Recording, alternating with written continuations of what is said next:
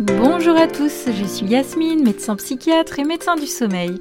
Je vous retrouve ici pour vous parler de sommeil. Je vous partage des infos claires et des astuces adaptées applicables au quotidien pour qu'à la fatigue question alors bien dormi, chacun puisse enfin répondre un vrai et sincère oui le plus souvent possible.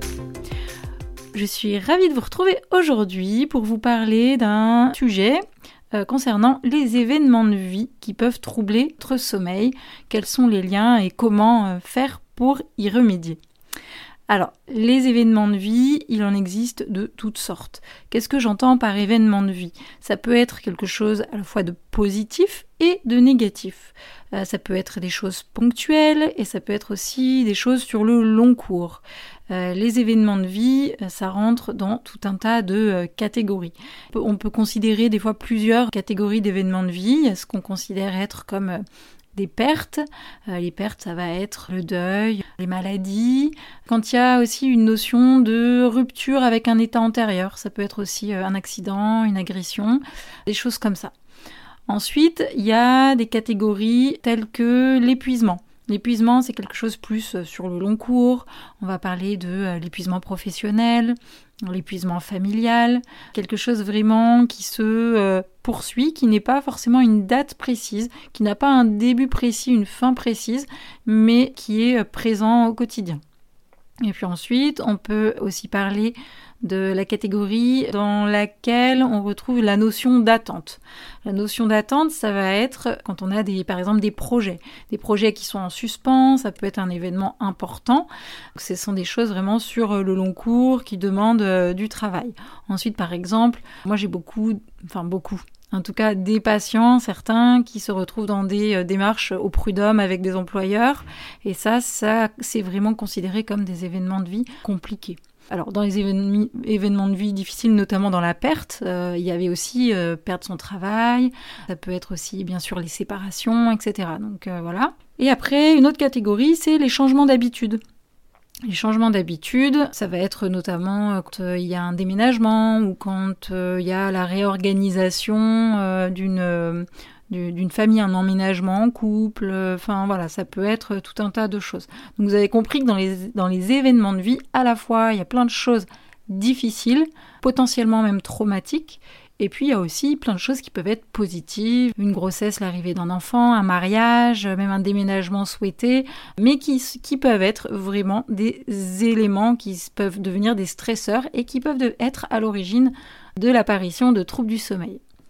Comment ces événements de vie vont impacter notre sommeil En fait, ces événements de vie sont potentiellement des éléments stressants, que ce soit du stress positif ou négatif, d'intensité variable.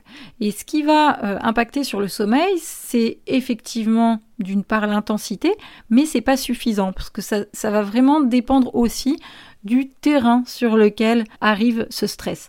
Le terrain, c'est euh, votre fonctionnement, vous, habituel, c'est par exemple une fatigue préexistante, le cumul antérieur déjà de euh, plus ou moins d'événements de vie difficiles, et donc tout ça, ça va donner des conséquences plus ou moins importantes, et du coup un stress et des conséquences sur votre sommeil plus ou moins importantes. Alors, par exemple, si on prend l'exemple d'un décès, le, décès, c'est effectivement un traumatisme euh, à un moment donné et ça va avoir logiquement un impact sur le sommeil. On peut voir des insomnies qui apparaissent à ce moment-là pendant quelques jours, voire quelques semaines, et puis logiquement, les choses rentrent dans l'ordre. Parfois, c'est pas le cas. Parfois, elles vont continuer, et ça, on verra après.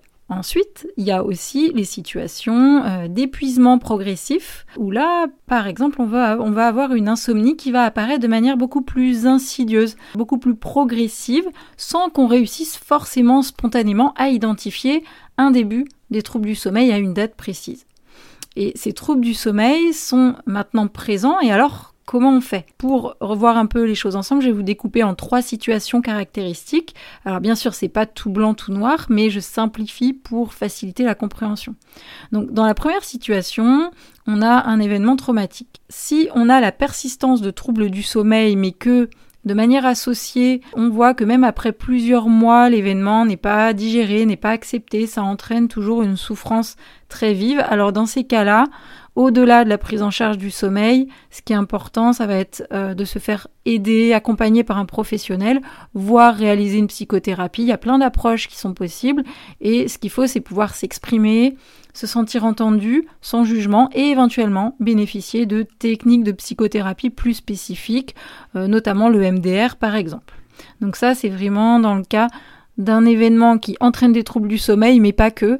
Et euh, du coup, il y a vraiment ce qui est sous-jacent à traiter en parallèle des troubles du sommeil.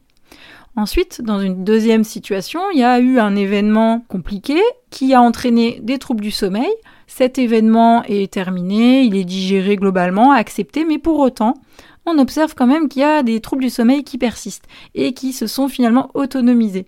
En fait, un événement plus ou moins ponctuel peut avoir déclenché des modifications de comportement qui sont contraires à un bon sommeil et on a instauré de nouvelles habitudes qu'on va appeler finalement dysfonctionnelles et qui s'ancrent et qui s'auto-entretiennent. Et là, le travail à faire sera typiquement de l'éducation au sommeil, la compréhension du fonctionnement du sommeil et un accompagnement comportemental vers l'instauration de nouvelles bonnes habitudes ou en tout cas des habitudes qui vont permettre de retrouver un sommeil satisfaisant pour la personne. Et puis on a la troisième situation caractéristique, c'est le sommeil est perturbé et la situation perturbante est toujours présente. Des événements de vie difficiles ou qui demandent de fortes capacités euh, d'adaptation sont toujours présents et euh, que ce soit les mêmes qu'à l'origine du début des troubles du sommeil ou que ce soit des nouveaux événements survenus au décours alors que les événements initiaux peuvent être résolus, dans ces cas-là, c'est un peu le même principe de prise en charge que dans la situation 2. Il va falloir euh, comprendre son sommeil, comprendre les besoins, les comportements dysfonctionnels qui se sont petit à petit installés sans qu'on s'en rende forcément compte, et améliorer son sommeil alors qu'on se trouve encore en plein dans les événements de vie stressants, ça va clairement aider à mieux supporter ces événements. Et ça rejoint un peu ce qu'on disait tout à l'heure sur le vécu des événements qui va être différent en fonction de notre état, de notre état de santé et de l'énergie qu'on a au départ pour faire face à tout ça. Alors bien sûr, les événements de ville en existent de toutes, toutes sortes, hein, comme on disait au début, mais on peut décider d'observer ça par le prisme finalement euh, simplifié, entre guillemets, du stress, de l'activation physiologique. Et finalement, on en revient à la notion de gestion du stress, gestion de son niveau d'activation, être capable de revenir dans sa fenêtre de tolérance, sa zone d'activation optimale pour pouvoir se détendre, trouver le sommeil le soir. C'est sûr que se retrouver à, euh, par exemple, courir dans tous les sens à longueur de journée parce qu'il faut gérer le quotidien avec le travail, les enfants, donc ça c'est, on voit un épuisement au long cours. Et puis en plus, vous êtes en train de euh, préparer euh, un déménagement, donc ça c'est dans la catégorie du changement des habitudes. Et puis en même temps, on vient de vous apprendre que votre meilleur ami a des problèmes de santé. Et donc ça, c'est dans euh, la catégorie de la perte. Et alors là, votre système physiologique et émotionnel est en train de faire un magnifique yo-yo qui vous épuise.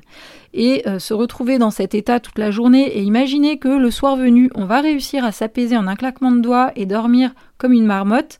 Sincèrement, c'est un doux rêve qui est spontanément donné à très peu de chanceux qui ont un sommeil vraiment bien solide. Mais après, ce qu'on peut se dire aussi, c'est que si eux y arrivent, c'est que ça n'est pas impossible. L'idée, ça va être de s'entraîner à switcher d'un état physiologique à l'autre avec de plus en plus d'aisance. Et ça, ça se travaille, ça s'entraîne. C'est exactement le principe de notamment se créer des routines le soir pour préparer le sommeil. Et là, je vous renvoie à l'épisode 8 du podcast dans lequel j'en parle plus longuement.